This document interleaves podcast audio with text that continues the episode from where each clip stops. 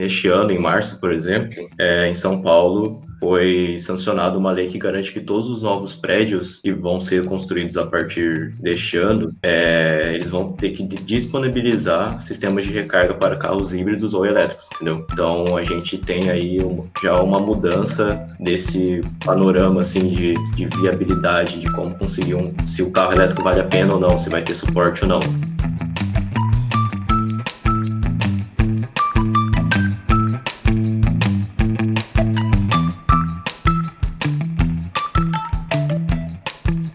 Olá, sejam todos bem-vindos a mais um episódio do PET Cash Elétrica. Eu sou Gabriel Bulhões, estou no terceiro semestre de Engenharia Elétrica e faço parte do PET Engenharia Elétrica da UFMT. Para esse episódio, vamos fazer um bate-papo sobre os carros elétricos, buscando compreender mais sobre esse novo modelo automotivo que vem sendo muito descrito como o futuro dos automóveis. E como nossos convidados, trouxemos aqui o pessoal da Ampera Racing para discutir um pouco mais sobre o assunto. Boa tarde, pessoal. Meu nome é Bruno aí. Sou diretor de negócios aqui na Ampera Racing. É, sou estudante de engenharia de produção elétrica na UFSC. Estou atualmente no terceiro semestre e acho que é isso, assim, brevemente. Bom, olá pessoal, eu me chamo Cauê, eu sou o atual presidente da Ampera Racing, eu sou estudante de engenharia mecânica, eu entrei em 2017-2 aqui na UFSC, e enfim, entrei na equipe em, no ano de 2019, depois de ter participado do evento que a gente apresenta todo ano, que é o, costumava se chamar Semana de Mobilidade Elétrica, agora se chama Floripa Summit, e aí eu conheci a equipe lá, me interessei, entrei e tô aqui desde então. Olá pessoal, meu nome é Lucas Garcia, é, atualmente sou estudante de engenharia elétrica na UFMT, estou no sétimo semestre, sou analista de baterias eletrônicas na Ampera Racing já há sete meses. Bom, então para introduzir o assunto, a gente pode começar explicando aí para o público o que é um carro elétrico. Muito quando a gente vai pesquisar ou ver na internet, na televisão, sempre a gente vê muitos modelos, né, como híbridos ou carro totalmente elétrico. Vocês podem explicar um pouquinho para a gente o conceito de carro elétrico e quais as variantes que existem aí no mercado? Podemos sim, Gabriel. Bom, o carro elétrico, apesar de ser o assunto do, do momento, né, pelo menos no automobilismo, ele tem um conceito que não tem nada de novo. O primeiro modelo foi desenvolvido, por exemplo, em 1828 e algum dos, dos famosos assim que tem como parâmetro é, foi pelo Detroit Electric do Thomas Edison, por exemplo. E aqui no Brasil, quem nunca ouviu falar da Gurgel, né, que foi a primeira fábrica de carros elétricos do Brasil e que a sua primeira aparição pública foi em 1966. Bom, basicamente, os veículos elétricos, eles não produzem é, dióxido de carbono, né? Eles são conhecidos como emissões zeros. Eles são basicamente veículos que são movidos por motores elétricos. E a diferença dele entre os veículos movidos a motores de combustão é que eles eles emitem poucos ruídos e eles são bem mais eficientes que os motores a combustão. No caso, trazendo assim mais ou menos um, um parâmetro, a eficiência energética de um motor a combustão gira em torno de 12 a 18%. O que isso quer dizer? Quando você vai comprar ali sua gasolina, se você, trazendo um exemplo mais didático, se você for comprar um litro, basicamente você vai estar tá pagando, você vai estar tá usando, né, de 12 a 18 centavos do valor que você pagou. E o resto vai ser, vai ter perdas, né, por calor e por vários outros fatores que o veículo a combustão tem. Já no caso do elétrico, ele tem uma eficiência que chega a 80% e geralmente é, tem uma média de 60, 80%. Ou seja, se você colocar isso na balança, né, trazendo esse exemplo didático, se você pegar é, um real ali que você vai pagar na sua energia elétrica, você vai estar usando essa energia que você pagou cerca de é, 60 centavos, no exemplo ali de um real, né? 60, 80 centavos. E basicamente, né, o, o funcionamento de, do veículo elétrico, um dos motores mais usados é o de indução.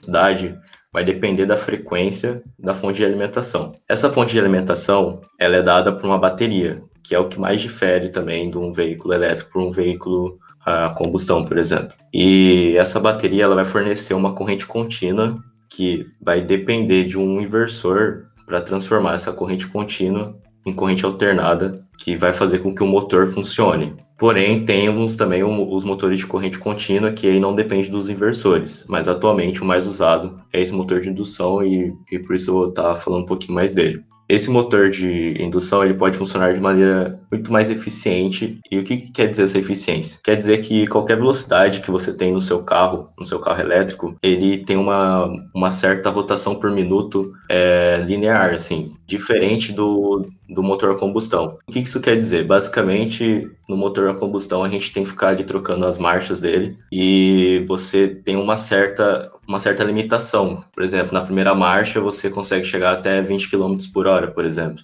Aí na segunda marcha você, você geralmente tem mais torque e, e você usa assim, por exemplo, para parar ali no, no quebra-mola e, e seguir viagem, né? Geralmente. E bom, voltando mais ali à parte da, da pergunta, né, dos carros elétricos, ah, os veículos elétricos eles são divididos em alguns conceitos, né? Então, primeiramente a gente tem um veículo elétrico que é puro, puro elétrico, que no caso ele depende ali só da energia da bateria e ele funciona com motor elétrico. A gente tem também o carro híbrido, que ele é considerado um veículo elétrico, pois além dele usar a, a energia elétrica da rede, ele tem um motor a combustão ali interna que fornece uma tração em baixa potência. E essa eletricidade, ela é fornecida para o sistema de frenagem regenerativa do veículo, que basicamente, explicando essa parte da, do freio regenerativo, é, é, é usado quando você tira o pé do acelerador do carro elétrico. E aí ele vai convertendo aquela energia cinética e o seu motor,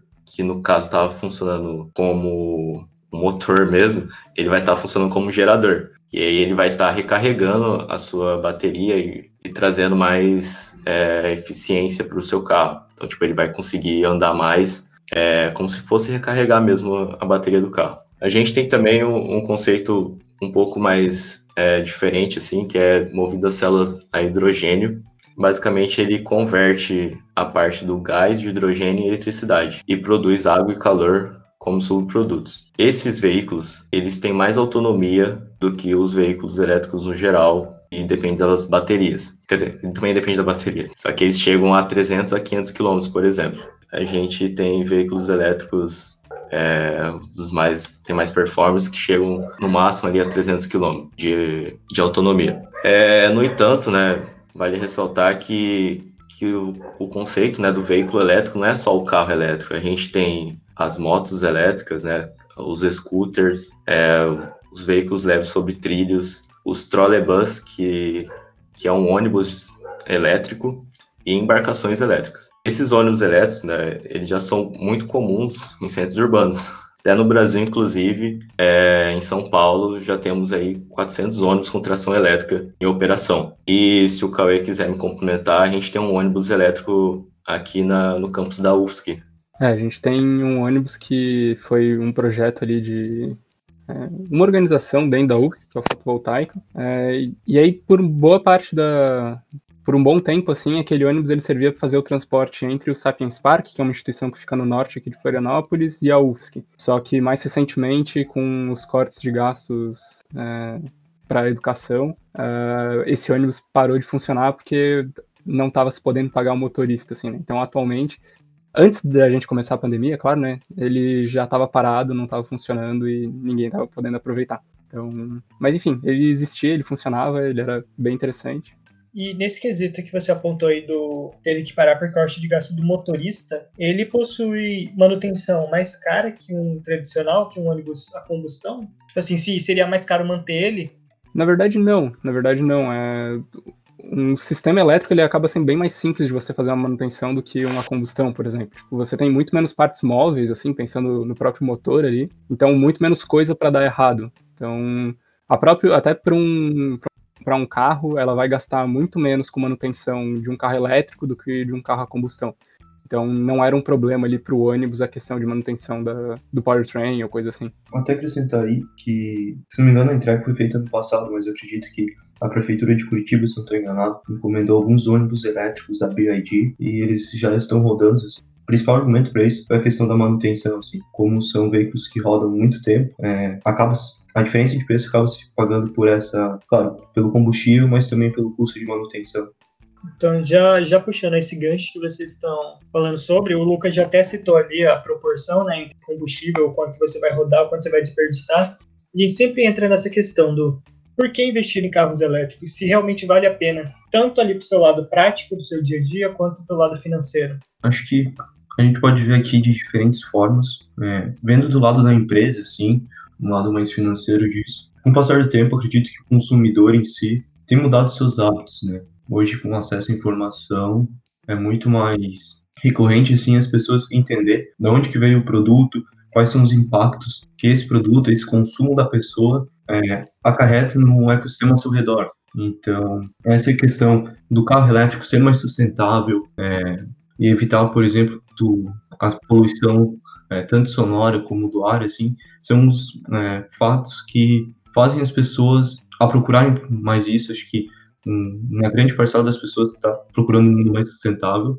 Isso acaba acarretando nessa procura. Porém, acho que um grande potencializador disso são algumas legislações que em países desenvolvidos está tendo. Por exemplo, acho que dá para citar bastante a União Europeia, assim, que eles têm metas que até 2050 todos os carros comercializáveis sejam elétricos ou híbridos, é, assim, nesse sentido que não tem essa poluição grande, e com isso, como muitas das principais montadoras do planeta estão lá, ou é um mercado muito relevante, assim, é, acaba que todas as montadoras têm que se adaptar a essa realidade, né? Então isso acaba é, afetando isso, então faz com que as montadoras investam muito mais dinheiro, porque, querendo não, é uma luta contra o tempo, assim. A gente tem algumas montadoras que já se posicionaram, que vão encerrar a produção de carros a combustão e ser totalmente elétricos, assim. Acho que podemos citar já agora, por exemplo, que eles são bem ambiciosos até 2020 2025, o grupo Volkswagen até 2030, é, Bentley em 2026, é, a Ford na Europa 2026, a GM 2035, é, Volvo 2030, Mercedes 2039 e tem outras assim. Então, como podem ver, assim, é, não é um futuro tão distante, são coisas assim de 10, 15 anos, então o cenário deve mudar bastante assim. E até na Europa, assim, é, comenta de ter zonas que só carros elétricos é, poderão andar assim futuramente. Eu acho que é um tema bastante ascensão e que faz com que essas montadoras tenham que se adaptar a essa realidade. Eu acho que como todo desenvolvimento de uma tecnologia é, custa caro no início, né? Então por isso a gente vê tantas notícias de investimentos grandes assim. É, recentemente a GM, por exemplo, anunciou um investimento de um bilhão de dólares, acho, numa fábrica do México para estar tá produzindo veículos elétricos, né? E agora do ponto de vista da pessoa física, vamos dizer assim, do usuário final, acho que tem toda essa questão da sustentabilidade, é, mas também o carro elétrico tem suas vantagens, né? É, acho que a gente pode abordar isso mais para frente aí na conversa. Mas, por exemplo, tu poder abastecer teu carro em casa, ele ser mais silencioso, são uns pontos chaves assim que faz com que o carro elétrico seja procurado, né? Nisso que que você abordou aí, uma dúvida que sempre está recorrente para mim, por exemplo, se eu, a partir de hoje, comprasse um carro elétrico, aqui na minha cidade, em Cuiabá, pelo menos, eu não vejo tanto suporte para uhum. ele quanto consumidor, sabe? Eu não vejo assim, claro que a gente pode abastecer em casa, né? Mas, por exemplo, eu moro em condomínio. Lá embaixo não teria um ponto de abastecimento, sabe? Na garagem. Aqui do meu em específico. E eu não vejo também postos de combustíveis com, tipo assim, adaptados para isso. Então, até que ponto, hoje em dia, o, o, investimento, assim, em carro elétrico do consumidor individual, ele nos torna complicado nesse quesito de não ter estrutura? Certo. Eu acho que é uma ótima pergunta. Acho que dá para separar alguns casos, né? Primeiro, acho que falar em alguns países desenvolvidos, é, Estados Unidos, Europa, tu ter um carro elétrico hoje em dia já se torna algo muito mais fácil. Por exemplo, acho que está o caso mais emblemático, assim, a Tesla. É, tu, eles têm sistemas de recarga é, ao redor do país, tu consegue fazer costa a costa dos Estados Unidos aí, com um carro elétrico tranquilamente. Na Europa também isso é bem desenvolvido, mas quando a gente traz para o Brasil, acho que a gente ainda está um pouquinho atrás nesse sentido. Então a questão do carro elétrico no Brasil, neste momento, né, acho que vai muito de cliente para cliente, consumo para consumo. Né? É, se a pessoa faz é, um uso mais urbano, vai para o trabalho, fica mais na cidade dela, é, ao meu ver, um carro elétrico pode se encaixar no, no uso dela, principalmente porque ela vai estar recarregando em casa, à noite, nesse sentido. É, e a tendência é que, acho que a gente pode abordar mais para frente, mas esses pontos de carregamento estejam espalhados em vários pontos comerciais, seja restaurantes, shoppings, é, porque querendo ou não, é muito mais fácil tu desenvolver um posto, um carregador elétrico, assim, para um carro, do que um posto de gasolina, né? Que acho que tem uma logística muito maior e um ponto específico para isso. Porém, acho que o ponto, assim, se tu é uma pessoa que faz viagens mais é, intermunicipais, tu precisa viajar muito a trabalho, assim, é, atualmente, dependendo quais são essas cidades que tu visita, talvez não seja viável um carro elétrico, né? Então, acho que aqui no Brasil ainda vai muito de é, cliente a cliente, assim, né? O uso da pessoa. Gabriel, você falou que no seu condomínio, né, não tem nenhum posto, né, de, de sistema de recarga para um carro híbrido ou um carro elétrico, por exemplo. Mas neste ano, em março, por exemplo, é, em São Paulo, foi sancionada uma lei que garante que todos os novos prédios que vão ser construídos a partir deste ano, é, eles vão ter que disponibilizar sistemas de recarga para carros híbridos ou elétricos, entendeu? Então a gente tem aí uma, já uma mudança desse panorama assim de, de viabilidade, de como conseguir um, se o carro elétrico vale a pena ou não, se vai ter suporte ou não.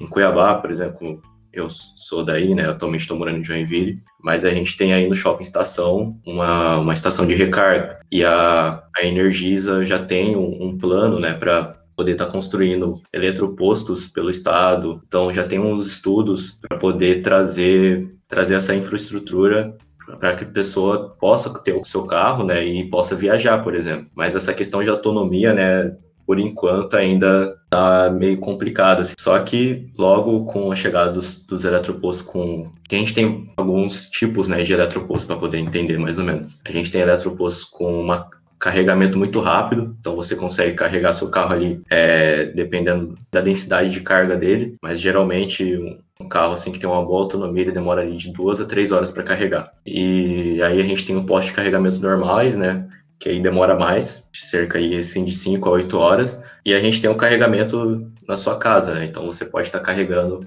na sua tomada da sua casa, por exemplo. No Brasil já tem empresas que, que têm aplicativos que mostram onde tem esses eletropostos. Então hoje em dia você já pode fazer uma viagem daqui de Santa Catarina, por exemplo, para São Paulo, é São Paulo, Brasília, porque você já tem esses eletropostos de, que vão dar o suporte né, para que o, o motorista consiga chegar até seu destino. E além do mais, tem o híbrido, né, que você pode estar abastecendo com, com a gasolina ou diesel. Se eu não me engano, o BMW 3 ele, ele cabe, parece que 8 litros. E daí tu abastece 8 litros e aí consegue andar cerca de 200 quilômetros mais ou menos. Porque ele vai gerando, ele vai carregando ali, né, a bateria e aí vai gerando energia. Acho que é isso. É, a gente sabe, né, que o mercado, assim, quanto mais a gente comprar carros elétricos e falar sobre, investir vai sempre melhorar o, o desenvolvimento, né, no local. Tipo, quanto mais carros forem comprados aqui em Cuiabá, as empresas vão olhar e vão se interessar em, em construir postos, mas a gente sabe que é difícil ser o primeiro, né? É difícil você ser o primeiro quando ainda não tem estrutura, infraestrutura, né? Então acho que isso que eu imagino que isso que atrasa um pouco no desenvolvimento. Bom, vocês podem nos dizer agora quais são as desvantagens de se ter um carro elétrico? Acho que como todo mundo já deve saber, assim, é, por ser uma tecnologia nova, é normal que o preço seja bem elevado, assim, então seja um produto muito de nicho ainda. É, e também a questão dessas de fazer viagens mais longe para mais para o interior ou cidades que não têm essa infraestrutura, né? Então acho que ainda são as principais desvantagens que a gente pode ver aqui no cenário brasileiro para veículos elétricos. Mas sobre essa questão da desvantagem até, é, a gente já tem algumas previsões assim que mostram que o, o preço dos veículos elétricos ele está caindo bastante, assim, a cada ano ele cai mais. Principalmente, a, acho que uma das partes mais caras do carro é a questão das baterias, né? E como está tendo bastante investimento nisso, é algo que está diminuindo o preço bastante.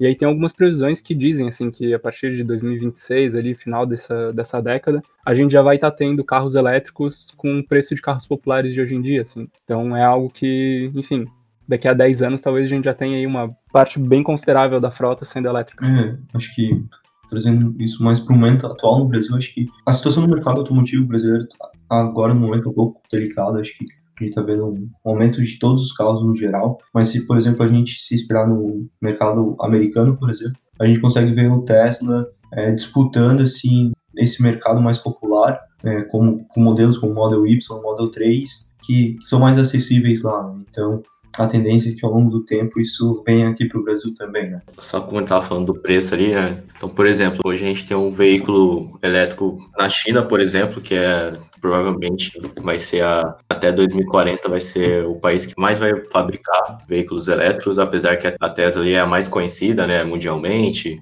e a montadora, inclusive, a mais valiosa do mundo atualmente. Na China, hoje, a gente já tem um carro vendido por 4.500 dólares. Isso dá em torno aí uns 24 mil reais. Mas claro que até isso chegar no Brasil vai ser um pouquinho mais difícil. E na questão das baterias, que é um dos maiores problemas né, do carro elétrico, que também é, vale cerca de 30% até 50% do valor do carro. Só que, assim, tem muito investimento nessa área de pesquisas por mais baterias. Posso estar falando aqui que a gente tem uma bateria nova aí, de, que ela é de estado sólido. O que acontece? O que a gente usa atualmente é a bateria de íon e lítio, que usam soluções eletrolíticas aquosas. Essa bateria de estado sólido, ela, ela, tem uma conversão mais rápida, e o que acontece é que quando você vai carregar ela, ela leva cerca de 20, 10 minutos para carregar o veículo elétrico. Então, eu acho, eu acredito até que em menos tempo a gente vai ter uma viabilidade bem mais alta, assim, nessa questão. E a tendência continua, né? Que além dela carregar mais rápido, ela vai ter um aumento da capacidade da bateria,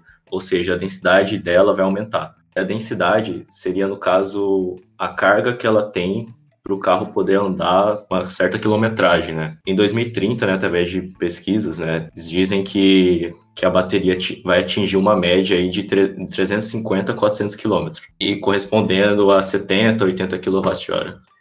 Bom, muito do que a gente falou agora se trata mais do, do lado consumidor do lado ali de quem quer comprar, quer utilizar um carro elétrico, né? Mas agora se tratando da carreira na área, para estudantes que estão ouvindo aí que querem, sonham em, em, trabalhar nessa área, né? Como que seria ali o meio de ingressar nisso? Bom, é, então, Gabriel, atualmente eu estou fazendo parte aí da Ampera Race, que é uma, uma equipe de multidisciplinar da USC, né? Então a gente só tem estudantes que trabalham como voluntários em prol de desenvolver um carro totalmente elétrico que compete na, na competição da Fórmula SAI. E e a pessoa assim que tem interesse em ir para essa área, se ela for no caso estudante de engenharia elétrica das universidades, buscar, se caso a universidade não tiver uma equipe de competição ou uma maneira de desenvolver um protótipo de um carro elétrico, tentar fazer alguma pesquisa, é, tem muitas pesquisas aí relacionadas a baterias, é, fazer um TCC relacionado a isso, fazer um TCC em como dimensionar né, os eletropostos, por exemplo, para Mato Grosso, é, fazer uma pesquisa, ver como isso vai afetar a, a energia elétrica, e isso vai trazer uma bagagem já teórica, assim, mais voltada para a parte do carro elétrico, ou dos veículos elétricos em geral, que a gente não vê no nosso curso de engenharia, engenharia elétrica, assim, diretamente. Tipo assim, você não vai ter uma matéria por exemplo, de carros elétricos na universidade, por enquanto, né? Mas a demanda por veículos elétricos vai crescer tanto que vai ter que ter um, além do engenheiro mecânico, né, que atualmente é o que mais atua assim, na área da mobilidade, vai ter que ter um engenheiro eletricista ali junto, trabalhando em conjunto, e várias outras, outras profissões também vão estar desempenhadas aí, como, por exemplo, automação, sistemas de controle, que, que além do, falando mais no, futuro, assim, né, que a gente tem o projeto ali da, das cidades inteligentes que vão usar o 5G ali, que é onde a gente vai ter só carros autônomos, sem pessoas dirigindo, transportando. E, e os primeiros passos, assim, pra, pelo menos na minha percepção, eu acredito que seja desenvolvendo esses projetos que eu falei, ou participando de uma equipe de competição, se caso a universidade tiver, e quem sabe tentando engajar ali numa, numa empresa multinacional, por exemplo, é, fazer algum curso extra, trabalhar em alguma montadora de veículos, como a gente tem aqui em Santa Catarina, a BMW, a General Motors, e, é isso, assim, tem, tem pouco campo ainda assim, mas, assim, na verdade tem muito campo, mas tem poucas maneiras de você se especializar nessa área porque ela é nova e a tecnologia é tudo nova. Inclusive, é um desafio, né? Mas quem tem interesse seria mais ou menos esse o caminho. É, isso que você citou do, do, do mercado ser amplo, mas ter pouca oportunidade, eu imagino muito assim, quando eu penso, por exemplo, ah, vou ter interesse em trabalhar na área, seguir essa, essa carreira, né? Eu não vejo assim meios de entrar nela. Por exemplo, eu aqui, né, sem pesquisar nada, não consigo pensar nada em algum meio por exemplo, você falar, ah, eu sei que a GM, por exemplo, vai precisar de um engenheiro eletricista em qualquer parte da empresa. Mas você não vê tantos funcionários com esse cargo por aí, né? Tipo, não parece algo comum de se encontrar. É, assim, em questão de regiões, né?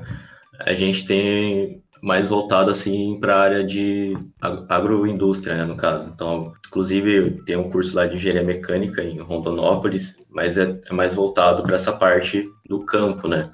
Então, acho que vai depender mais das regiões em si para você estar tá desenvolvendo é, essa especialização. Porém, né, a gente atualmente está aí com seis, seis pessoas da, da Federal de Mato Grosso trabalhando na equipe da, da Ampera. Se caso você tem interesse, né, então é tentar procurar ingressar nessas equipes ou desenvolver, como eu falei, algum TCC relacionado a isso e depois procurar oportunidade nas empresas que atualmente trabalham com esse conceito do veículo elétrico. E a questão de engenheiro eletricista né, nesse ambiente está bem grande, assim, inclusive. Tem várias oportunidades de estágio, assim, em montadoras como a BMW, você vai fazer ali processos de, de montagem, você tem muita parte de programação e você desenvolve na, na faculdade de programação. E aí você só especializa esse conhecimento que você tem, essa bagagem teórica e aplica aquele, naquilo que você quer, assim. E uma coisa que é muito importante também é saber inglês, que é basicamente como a maioria das montadoras são multinacionais, né? Então, o inglês, assim, é meio que pré-requisito para você está engajando nesse ambiente assim novo. Mas acredito que com o passar dos anos, é, por exemplo, com essa lei aí de São Paulo de ter ser obrigado a ter carregadores, vamos supor, um estudante aí de Cuiabá, ele, ele pode estar tá indo para São Paulo, ou alguém de São Paulo vai dar algum curso em, em Cuiabá, claro, pós-pandemia, né, eu digo, uhum. e aí você se especializa ali em dimensionar um carregador, assim, de um carro elétrico, por exemplo porque vai ter que ter dizer, o projetista da engenharia elétrica para poder estar tá fazendo né, esse, esse dimensionamento da carga, de como vai funcionar isso na, no condomínio, por exemplo, de onde você mora. Então, acredito que, que ainda tem muito ainda para evoluir, mas, enfim, é, acho que é isso. É, é, esse ponto que você citou de ser multinacional e o inglês ser importante, eu acho que não só tanto para essa área, né, mas para qualquer outra que envolva novas tecnologias, é. conteúdo. Essa semana, principalmente, eu cansei de pesquisar coisa e não encontrava nada em português. Já estava pesquisando em espanhol e em inglês para encontrar. Então é só uma observação assim que eu achei interessante de ressaltar que a tendência é realmente é você aprender muitas outras línguas para melhorar, principalmente nessa área de novas tecnologias, né? Sim, ah, exatamente. Se você quer ir para essa área de tecnologia nova, por exemplo, indústria 4.0, veículos elétricos, aquele IoT, né, que é, é, inteligência artificial, tudo vai ser em inglês. Então, no mínimo, né, vai ser em inglês. Então tem que, se a pessoa quer, ela vai ter que aprender. Uhum. Então agora que a gente já tratou ali da, da situação da carreira na área, quais são os impactos diretos e indiretos que essa expansão dos VR, né, dos veículos elétricos, tanto no mercado de trabalho quanto no país, acarretam? Certo, acho que existe uma série de impactos diretos e indiretos Acho que eu vou trazer um pouco, junto com a questão anterior, assim, das carreiras. Acho que a gente mencionou bastante a questão da pessoa querer ir trabalhar diretamente, talvez com veículo elétrico, uma montadora, algo do tipo. Mas o interessante é que, por exemplo, aqui, acho que aqui em Florianópolis, que a gente acaba percebendo, até alguns ex-membros nossos também estão indo trabalhar nessa questão, é que existe uma série de possibilidades voltadas à mobilidade elétrica como um todo, né? Então, a gente tem é, ex-membros assim que fundaram empresas, por exemplo, que fazem um veículo elétrico para condomínios residenciais ou para campos de golfe. Então não é uma aplicação é, para um veículo elétrico para usar no dia a dia, mas um uso mais específico. É, acho que também tem uma empresa que faz a questão, a Voltbraço, que é o gerenciamento de eletropostos, seja em condomínios, áreas comerciais.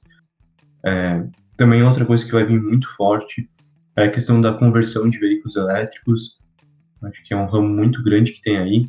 É, desculpa, a conversão para veículos elétricos, que é, é, trocar o motor a combustão do teu carro e transformar ele em elétrico. É, no Brasil a gente tem muito, em alguns centros, né? A gente tem, por exemplo, o uso muito do gás natural. Então acho que vai ser um processo bem parecido, onde que muitas vezes, muitas pessoas no futuro talvez é, não optem por comprar um carro elétrico novo assim, mas por talvez transformar aquele carro que ela tem em elétrico. Então acho que é um mercado aí com forte potencial de crescimento também. Então são algumas frentes ou demandas que surgem com essa expansão dos veículos elétricos, a mobilidade elétrica no geral, que acabam trazendo novas oportunidades para as pessoas estarem trabalhando nesse ramo, né? É, eu acho que a gente vai ter também bastante impacto, pensando impactos ambientais, né? De a gente estar tá reduzindo a quantidade de poluição que a gente tem em centros urbanos. Claro que a gente ainda tem outras grandes fontes de poluição, além de é, locomoção, né? E também acho que a gente não pode se enganar que os veículos elétricos vão conseguir substituir todas as formas de locomoção, né? Então, aviões, é, vai demorar algum tempo ainda a gente começar a ter aviões que possam ser movidos é, com baterias, enfim. E navios, transportes de marítimos também é um pouco complicado você fazer é, versões elétricas, porque você precisaria ter muita massa de bateria no negócio desse, não acaba não sendo tão viável. Mas pensando ali em locomoção urbana, acaba sendo bem viável para todas as formas, né? Então, para carro, moto, bicicleta, o que você quiser, assim. A gente também tem a questão de você estar tá reduzindo o barulho, né? Então você tem menos poluição sonora, o que é benéfico tanto para o meio ambiente quanto para a região urbana ali. E a gente também tem uma questão um pouco do impacto social que isso traz, assim, né? Uh, algumas montadoras e algumas empresas, elas, elas já estão começando a ver que o futuro da mobilidade não vai ser tanto cada um com o seu carro, mas muito mais aquela ideia de você ter é, essa mobilidade compartilhada, né? Então você ter muito mais Uber, muito menos pessoas que têm o próprio carro e que usam o próprio carro para ir em alguns lugares. Existem algumas empresas que elas já têm a ideia até de você disponibilizar um carro que seja quase como se fosse um, um aluguel, da mesma forma que a gente teve aqui em Florianópolis um aluguel de bicicleta, é, só que você teria isso para carros, assim, né? Então a pessoa ela não teria o carro dela na garagem, ela iria até a rua, pegaria um carro meio que emprestado, iria até onde ela quisesse, deixava estacionado em algum outro ponto, e depois outra pessoa usaria e assim por diante. Claro que isso está em fases assim bastante iniciais, né? Mas é o que já se acredita bastante que a gente vai ter no futuro, porque cada vez menos as pessoas estão usando o próprio carro e cada vez mais elas estão querendo simplesmente ter um carro para poder se locomover para onde elas precisam ir, né? Então, tudo isso acaba sendo bastante acelerado quando você começa a ter uma expansão da mobilidade elétrica, que você começa a ter carros mais inteligentes e etc. Então, são aí impactos bastante interessantes que a gente pode estar esperando para o futuro. Bom, durante aqui nosso episódio a gente já falou, a gente citou muito sobre Ampere, Ampere aqui, Ampere ali, né, vocês usando como exemplo, mas o público ainda não conhece, né? Vocês podem apresentar o que é Ampere Racing? Claro, claro. Bom, a Ampera ela é uma equipe de competição de Fórmula Elétrico. Então a gente participa de uma competição que acontece todo ano, que é a Fórmula SAI. E a gente participa da edição aqui no Brasil, mas é uma competição que acontece em vários países do mundo. Se não me engano, são 11 competições em vários países aí do mundo. E então a gente participa ali com diversas outras equipes, se não me engano são atualmente 22 equipes da categoria elétrico, e aí a gente faz um veículo monoposto, então uma pessoa só, é, do tipo Fórmula, e para estar tá competindo lá. Só que além disso, a gente entende que a Ampera ela tem uma responsabilidade maior do que só estar tá fazendo um veículo elétrico, né? Então, a gente tem como missão fomentar a elaboração de projetos excepcionais que contribuam com a expansão da mobilidade elétrica por meio do desenvolvimento de protótipos de alto desempenho, formando profissionais de referência em um ambiente desafiador. Então, a gente tem um pouco essa responsabilidade para com a mobilidade elétrica e a gente entende que, como instituição, a responsabilidade da Ampera é estar tá proporcionando esse ambiente que nossos membros podem estar tá desenvolvendo projetos excepcionais que contribuam com a expansão da mobilidade elétrica. E a gente entende, assim, pensando na, na nossa visão de futuro, a gente tem como visão ser liderança nacional no desenvolvimento de projetos em diversas frentes voltadas ao crescimento da mobilidade elétrica e nas competições, formando grandes líderes para um futuro mais sustentável. Então a gente quer, primeiro, ter liderança nas competições, é claro, a gente se esforça ao longo do ano inteiro para isso, mas a gente também quer estar tá atuando em outras frentes da mobilidade elétrica. Né? Hoje em dia a gente já faz um evento sobre mobilidade elétrica que acontece aqui em Florianópolis.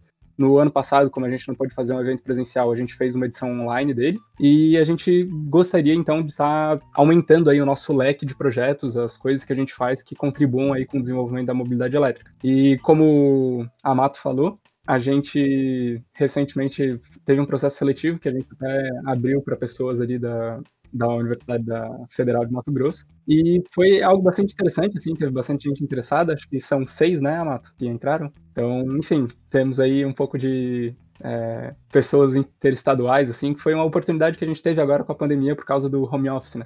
E até falando um pouco sobre o que a gente tinha falado de é, carros elétricos terem mais aceleração, aquela coisa, acho que é um negócio interessante de falar, é que hoje em dia o recorde mundial de aceleração ele é de uma equipe de competição de Fórmula SAI. Então é uma competição da Suíça, se não me engano, que é a MZ, que eles produziram um carro que foi feito para quebrar esse recorde e a aceleração de 0 a 100 agora, o recorde hoje em dia está em 1.513 milissegundos. E, enfim, é bem interessante assim você pensar que não é um carro produzido por uma montadora, para Fórmula E ou coisa do tipo, mas sim um carro construído por estudantes numa situação parecida com a nossa, só que com um pouco mais de dinheiro, né? Mas, enfim, algo interessante está trazendo aí.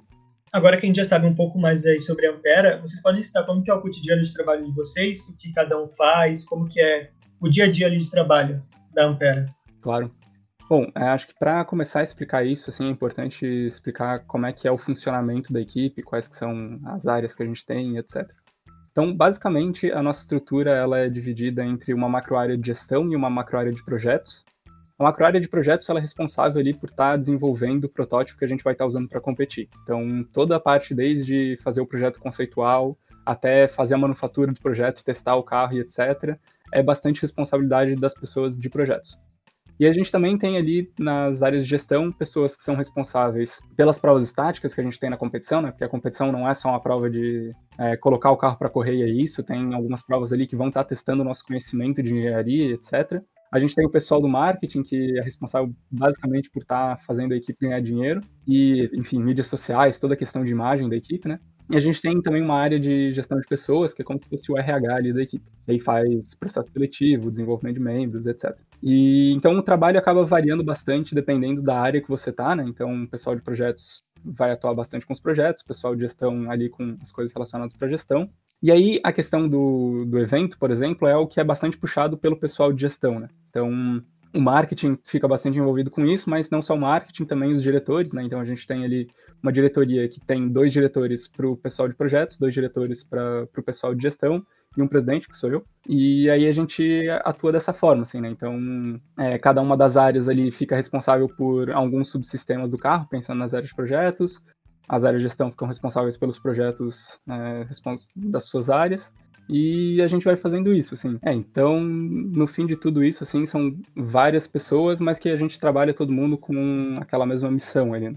E aí, hoje em dia, a gente tem, é, considerando as pessoas que entraram agora nesse processo seletivo mais recente, são 58 membros, enfim, de diversos cursos, né, diversos, é, até de diversas universidades hoje em dia. A gente preza bastante, assim, por essa, essa multidisciplinaridade, multilocalidade. Porque isso traz diferentes perspectivas, diferentes formas de estar tá resolvendo os problemas que a gente tem, então acaba sendo bastante benéfico para a equipe, assim. E aí, acho que se o Amato quiser falar um pouco ali mais sobre como é que funciona a parte de projetos, ali mais no, no dia a dia mesmo, o que, que vocês fazem? Em relação à parte de projetos, atualmente a gente tem duas reuniões semanais, então, no caso, a gente tem uma reunião de projetos que é a área de projetos mecânicos e a área de projetos elétricos. Também temos uma reunião da área, que no caso seria sobre baterias eletrônicas. Então a gente tem uma reunião só da elétrica, por exemplo.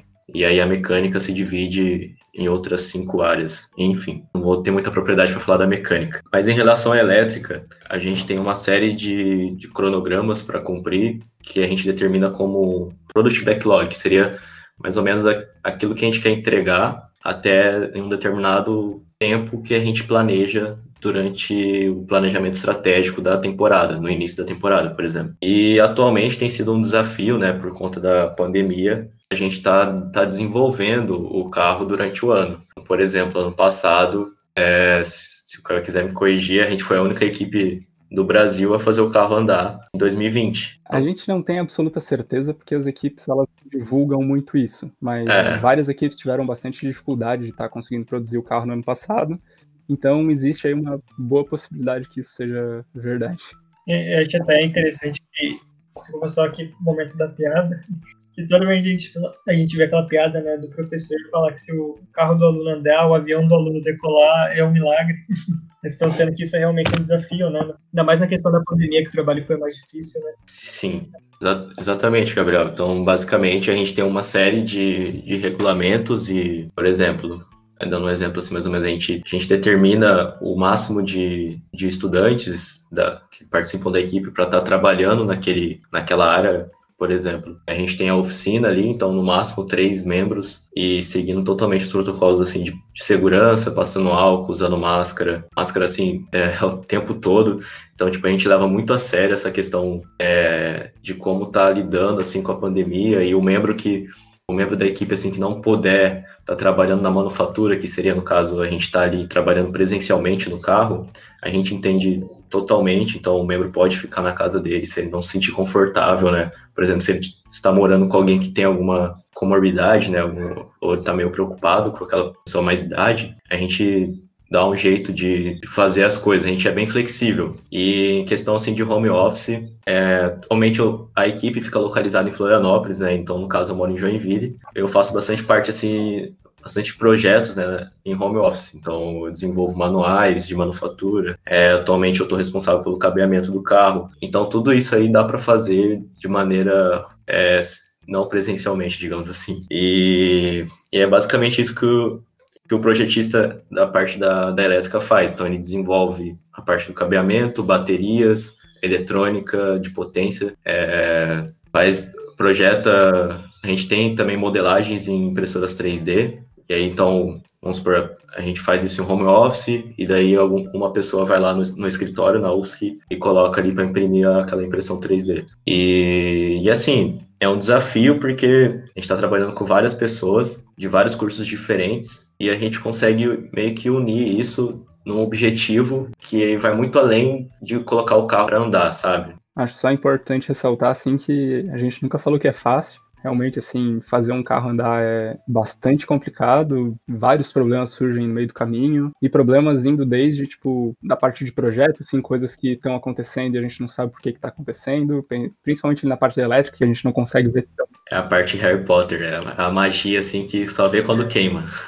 tá bom, sim. Mas também, assim, toda a parte de gerenciamento da equipe é bastante complicada, né? São várias pessoas, a gente tem que conseguir dinheiro para um projeto que é bastante caro, assim, né? Então a equipe tem que se dedicar bastante, assim, né? É uma equipe muito dedicada, o pessoal é bastante esforçado, o pessoal, se precisar virar noite, vai virar noite, mas a gente acha que vale muito a pena fazer tudo isso, assim, chegar no final do ano, ver o carro andando, faz valer totalmente a pena o esforço. Nessa questão da dificuldade aí que você falou, eu imagino que deve ser muito difícil, porque ali no meu ensino médio teve o ensino técnico, né? Então teve aquela parte de programação ali de fazer o, o carrinho andar, o robozinho andar, né? Sim. Nossa, que dor de cabeça que era aquilo. Eu imagino quanto que vocês vão é, ter de dificuldade. É, a gente tem a parte de, mais especificamente da telemetria do carro, que vai trazer ali a, assim, os valores da, da carga ali, da bateria, da temperatura, é, do, do, quanto o motor tá, tá girando, porque a gente trabalha com, com motor de indução e aí tem um inversor, né? E esse inversor vai controlar aquela velocidade, entendeu? Aí, e essa parte da programação tá relacionada a isso. E aí acontece esses problemas aí sim, principalmente na parte da elétrica. E quanto à divulgação do trabalho de vocês? Eu vejo muito ali via Instagram, né, que acho que é a principal rede que vocês divulgam. E eu sempre tive interesse em saber mais, tanto que eu estou perguntando bastante aqui para vocês, até da questão do, do campeonato, né, que vocês disputam, porque eu não vejo muito, tipo, eu não vejo tanto, eu vejo de vocês muito ativo, mas eu não vejo dos campeonatos de outras equipes, por exemplo. Como que é essa divulgação? Olha, não existe nada muito bem consolidado por parte da organização da competição, de estar tá divulgando, estar tá, né, passando na TV ou qualquer coisa do tipo, assim. É, até algo que seria bastante interessante eles desenvolverem um pouco mais, mas infelizmente ainda não tem muita coisa. Mas Pensando assim, se você quiser acompanhar um pouco mais o que a gente faz, um pouco mais a temática de mobilidade elétrica, acho que é bem interessante estar seguindo a gente tanto no Insta quanto no LinkedIn, que a gente posta algumas coisas um pouco mais aprofundadas, assim, de mobilidade elétrica, algumas coisas mais interessantes, assim. E também tem o, as redes sociais do Florip Summit, que é o nosso evento, que lá a gente publica algumas notícias voltadas à mobilidade elétrica e coisas mais para o pessoal que é entusiasta dessa área, assim. Bom, nosso episódio está chegando ao fim. Quero agradecer aqui aos meninos da Ampera Racing por ter aceitado o convite para conversar um pouco da gente sobre os veículos elétricos, esse novo mercado, tanto até do trabalho deles mesmo. Quem tiver interesse em saber mais sobre, vocês podem pesquisar no Instagram no arroba Racing. E nosso episódio fica por aqui. Quero agradecer a todos que ouviram também até o final e tchau.